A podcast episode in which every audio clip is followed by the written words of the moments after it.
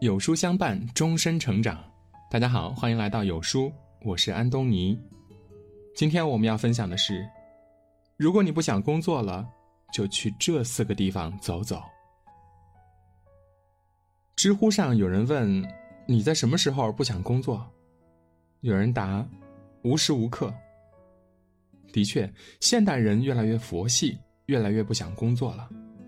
不想工作，混吃等死；不想努力了，成了年轻人经常挂在嘴边的话。当然了，对于很多人来说呢，只不过是一句自嘲。不工作是不可能的。若有朝一日你真的不想工作了，不妨去这四个地方走走。首先是劳务市场。比工作更痛苦的是没有工作可以做。哪个城市的劳务市场活跃着这座城市里最艰难的人？他们没有学历，没有背景，甚至没有技能，靠卖力气赚钱。前一天晚上或许还在熬夜干活但第二天早上天还没亮，又要蹲守在这里。毕竟早一点来，机会就多一点他们总是三五成群的站在路边要么闲聊，要么发呆。但他们的眼睛都非常警觉，只要看到有雇主过来，立马蜂拥而上。老板有活吗？要人吗？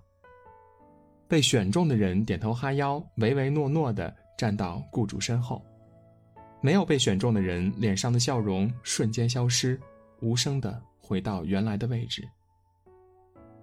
没有人不想体面的活着，可对他们而言，生存远远大于尊严。他们大都是短工、临时工，干一份活结一份钱，干一天活结一天的工钱。遇到人多活少的情况，工钱也会被压减。毕竟你不干，还有人抢着干呢。有钱赚总比没钱赚强。一天没有出工，这天就没有收入，意味着往后的生活更拮据。白天，他们跑到这里来扒活儿；晚上住在廉价的出租房里。你永远无法想象到，有些人光是活着就已经是拼尽全力了。相比他们，我们能坐在宽敞明亮的办公室，做着一份体面的工作，是多么的幸运。如果不想上班了，你就去劳务市场看看，你不想干的工作，是多少人。梦寐以求的。第二个地方是图书馆。以前在北京上班的时候，心累的时候，我都会去图书馆转一转。如果想在图书馆里找到一个座位，就必须赶在没有开馆之前到达。双休日也不例外。一旦到晚了，图书馆座无虚席，几乎很难再找到位置。很多人都是从图书馆开馆时来，一直到闭馆才离开。中午的时候吃个简餐或者是面包对付一下，累了困了，趴桌子上小憩一会儿，醒来继续埋头工作看书。工作日在上班，周末的时候还要这么努力，他们不累吗？不想休息吗？当然累了，他们也可以像很多人那样。窝在家里睡懒觉、看剧、刷短视频，但最后他们都选择了在休息时间继续工作，努力充电。很喜欢这么一句话：这个世界上有一部分人在不停歇的改变自己，另一部分人醒来后发现世界变了。看到他们总是会因为自己的堕落、颓废、浪费时间，而感到自惭形秽。电影《肖申克的救赎》里，安迪在帮监狱长洗黑钱取得信任以后，立马借机调到图书馆，然后在图书馆帮助至少二十多位狱友通过了高中同等学历考试，意味着他们出狱以后可以脱离浑浊不堪的生活，找一份体面的工作。这个世界上真的有很多人依然热忱，依然怀揣梦想，在默默努力。当你不想工作了，就去图书馆看看。从那些坚定的目光、努力的背影里，或许你也会浑身充满力量。第三个地方，医院。前段时间去医院体检，医生还没上班，我就已经到了。正是在医院的大厅里，我看到特别心酸的一幕：一个中年妇女打着地铺，睡在墙角，周围堆放着一些生活用品。当时他睡醒了，正在起身收拾被褥，在空荡荡的大厅里，显得格外扎眼。保安也不驱赶他。听说他的家人在住院，他已经在医院的墙角连续睡了好几天。他可以去医院附近的宾馆睡一晚吗？可以，但需要花钱，而节约下来的钱可以让住在病房的家人吃好一点，可以用上副作用小一点的药品。我不是药神中有一句经典台词说：“这个世界上只有一种病，是穷病。”医院正是金钱和命运互相较量的地方。去过医院的人都知道，只要随便做几项检查，就意味着好几天的工资都没了。在医院花钱的速度远远超过一般人赚钱的速度。如果是一场大病的话，所需要的花销是普通人难以想象的。有人说。在中产阶级和穷人之间，在小康和赤贫之间，只不过是一场病的距离。演员柳岩是娱乐圈有名的拼命三娘，工作起来总是不要命的往前冲。有一次在综艺节目《王牌对王牌》里聊到父母，他说：“我爸上个月身体状况不太好，然后是在医院度过的七十岁的生日。”但是我很高兴、很自豪的是，我有足够的经济能力给他最好的医疗条件。成年人经常会聊起的一个话题是，努力工作的意义到底是什么？在我看到，努力工作、好好赚钱的意义，就是你能给家人一份安全感，让他们不用过提心吊胆的生活。没有比这更朴素、更伟大的意义了。有句话说的很好，你努力的样子里，藏着父母晚年的幸福。